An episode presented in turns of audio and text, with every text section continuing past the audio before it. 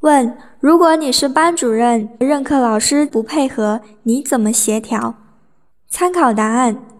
如果我是这位班主任，面对这种情况，首先我要保持冷静，以平和的态度处理这件事情。我会主动和任课老师进行沟通，真诚地说出自己的看法，并虚心听取任课老师的建议和看法，找出问题所在。因为任课教师所反映的一些问题，往往是学生们真实的一面。班主任要虚心诚恳、冷静听取课任老师的提醒、建议，甚至批评。如果是因为我和任课老师存在个人误会，我要及时的化解矛盾，建立相互之间的了解与信任。比如没有及时配合任课老师的工作，我要做一个深刻的反思，并向任课老师诚恳的道歉。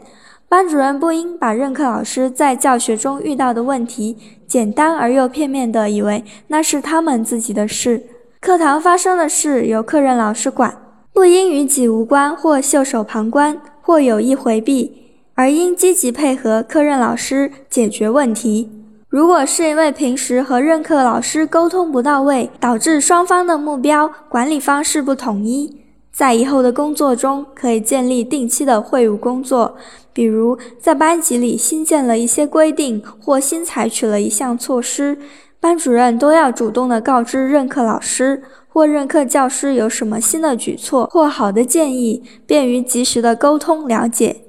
一个班级的发展有赖于全体任课老师的共同努力，他们既承担各自的教学工作，又配合班主任参与班级的管理。彼此尊重、信任、支持、帮助、团结协作、密切配合，他们是我们最可信赖的重要力量。有了他们的支持，班级才会获得成功。